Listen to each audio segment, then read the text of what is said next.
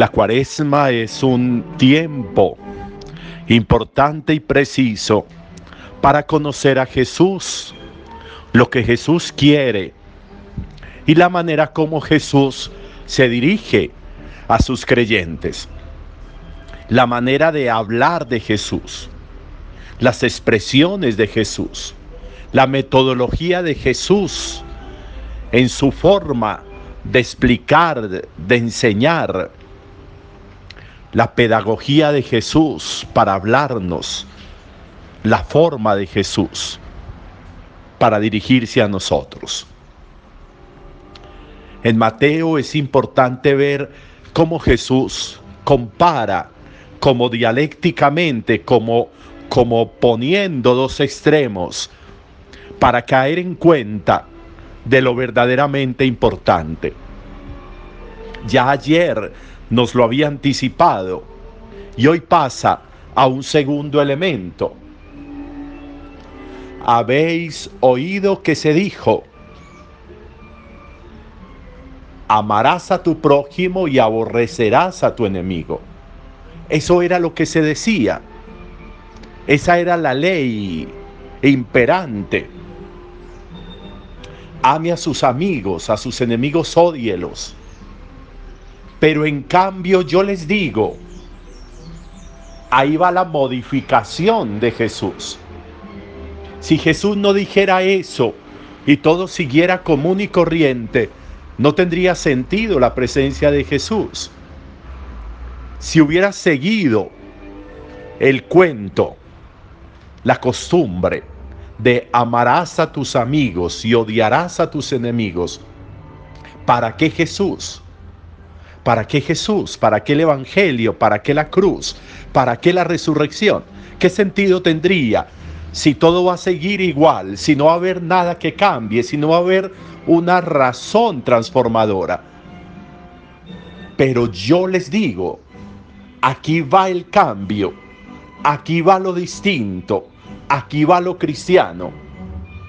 Amen a sus enemigos, recen por los que los persiguen, porque sólo así ustedes podrán, llegar, a ser hijos de Dios.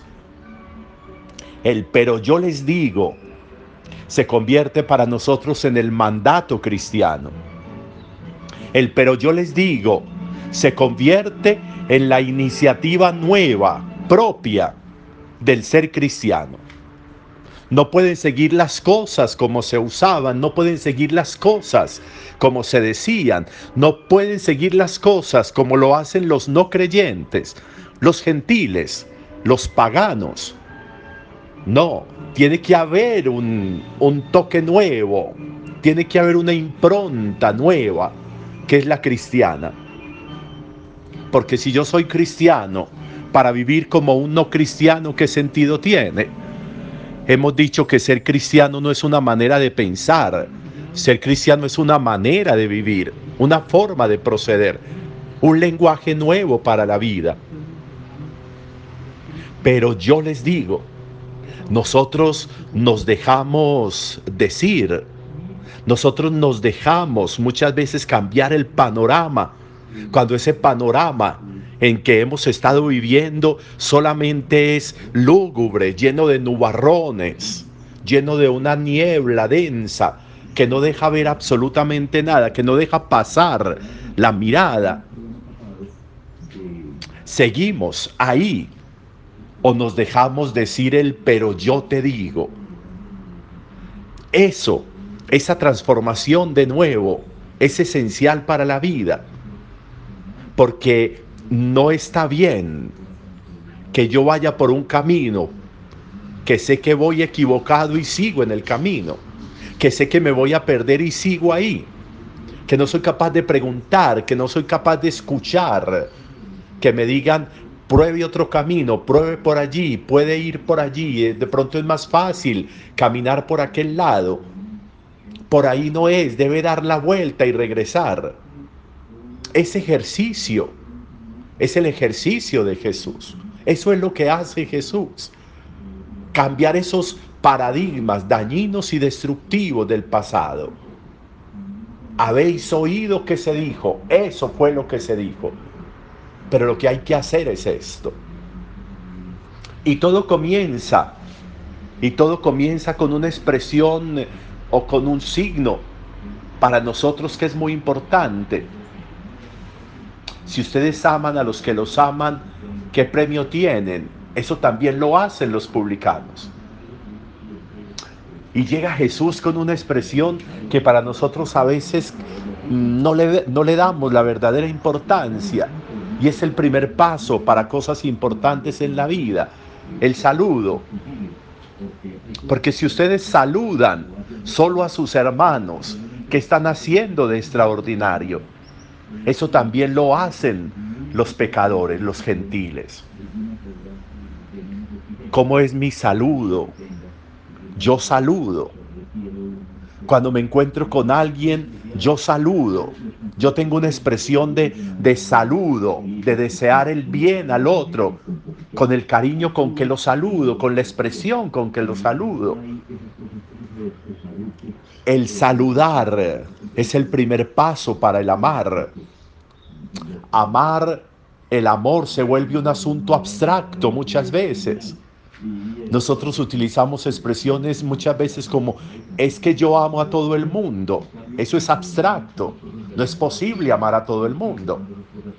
Pero yo sí puedo comenzar un ejercicio de amor sincero cuando soy capaz de saludar y de saludar con cariño. De saludar con un buenos días amable, con un buenas noches, con un buenas tardes, con un cómo le va. El saludo el saludo es el primer paso para muchas cosas. Un saludo simple, tranquilo, sincero. Un saludo que sea expresión de una vida que quiere hacer un cambio importante de aislamiento, como de enconchamiento, como de una vida escondida. Un saludo que quiere abrirse a las posibilidades. Saludar, está diciendo Jesús es lo que se debe hacer y es el camino para el amar. ¿Cómo estoy yo en cuestión de saludo? ¿Cómo estoy yo en cuestión de amabilidad en el saludo? Yo soy capaz de hacerlo. ¿Cuánto nos perdemos por volvernos soberbios y engreídos y no ser capaz ni siquiera de dirigir un saludo a una persona? Ahí hay una muestra importante de reflexión también para hoy con base en esto que nos está diciendo Jesús y esta metodología de Jesús. Un buen día para todos.